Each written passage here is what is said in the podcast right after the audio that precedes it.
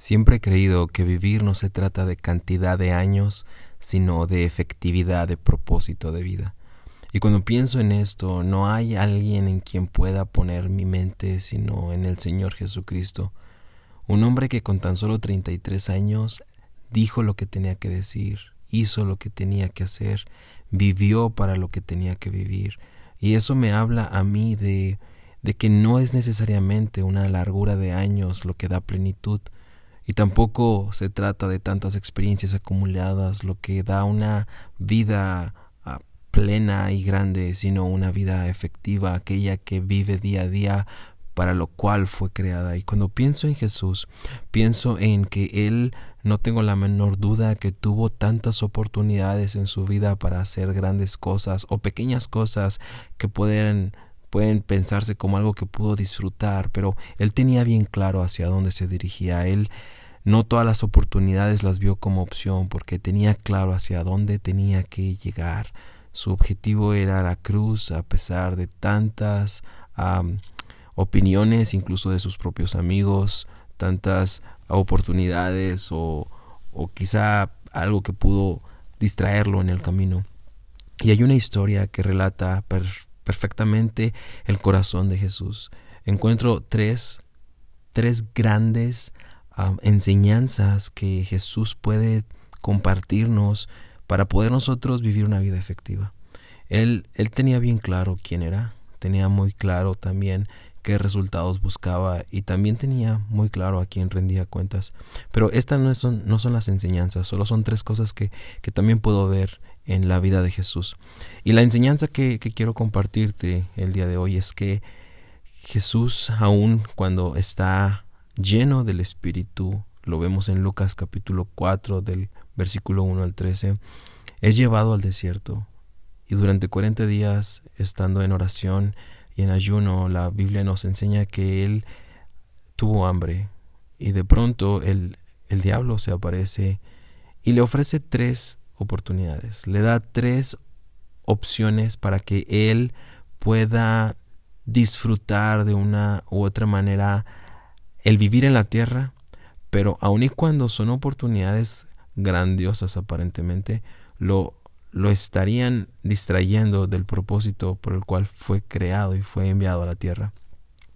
Y en estas tres oportunidades que son vistas como las tentaciones que Jesús vivió, vemos la primera que el diablo le, le ofrece la oportunidad de utilizar el poder que hay en él para convertir las piedras en pan, pese que Jesús tenía hambre. Y Jesús le contesta, no solo de pan vivirá el hombre, sino de toda palabra que sale de la boca de Dios. Y sabes, la primera enseñanza que Jesús nos enseña es que es importante rechazar la autosuficiencia. ¿Cuántas veces nosotros nos creemos o nos sentimos completos sin necesidad de buscar ayuda, sin necesidad de tomar en cuenta a Dios?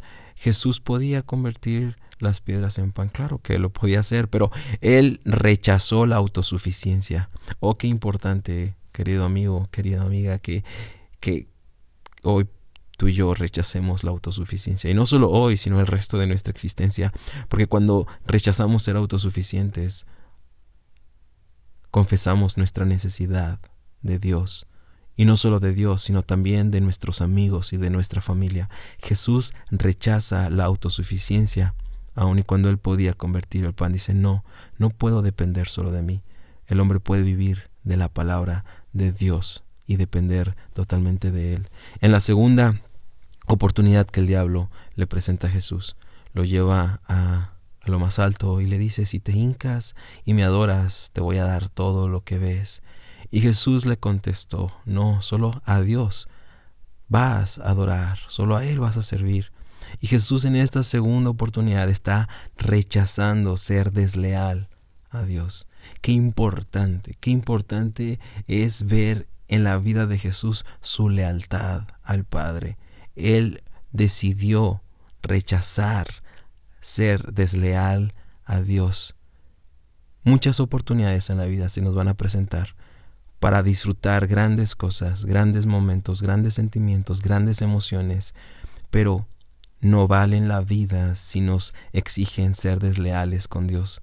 Qué importante es también hoy tomar la decisión, y no solo hoy, sino el resto de nuestra vida, de no aceptar ser desleales con Dios, tomar en cuenta a Dios y ser siempre leal, ser siempre leales ante, ante Dios y con Dios. Y en la tercera, en la tercera oportunidad que el diablo quiere, quiere ofrecerle, o que le ofrece más bien a Jesús, le dice, tírate, tírate desde esto, desde esta altura que acabó. Dios va a enviar a sus ángeles para, para cuidarte. Y Jesús le dice, no, no vas a tentar a Dios, no lo vas a tentar. Y Jesús está rechazando ser irresponsable. Esto es, es grandioso. Jesús rechaza ser irresponsable. Él sabía que el Padre lo cuidaba y estaba seguro que podía mandar traer ángeles para que cuidaran su caída. Pero él rechazó ser irresponsable, rechazó no utilizar la palabra de Dios a su conveniencia. ¿Cuántas veces nosotros hemos aplicado la palabra de Dios de una manera irresponsable, tratando de ajustarla a nuestro gusto, a nuestra manera, a nuestros planes, cuando realmente no somos sabios, sino que estamos siendo irresponsables al utilizar la palabra de Dios? Jesús fue efectivo. Vivió solo 33 años. Eso a mí me, me vuela la cabeza. La verdad no sé cuántos años voy a vivir te pregunto, ¿tú sabes cuántos años vas a vivir? Nadie sabe cuántos años vamos a vivir, pero la pregunta es, ¿estamos viviendo la vida para la que fuimos creados? Quizá nuestra vida está llena de errores. Ya somos dos o tres. Hemos cometido muchos errores. Pero hay tres. Hay tres fundamentales que hoy podemos comenzar a retomar para no volver a cometerlos. Número uno, no seamos autosuficientes. Número dos, no seamos desleales a Dios. Y número tres, no seamos irresponsables con nuestra fe. Si aplicamos estos principios en nuestra vida, vamos a poder alinearnos a la voluntad de Dios.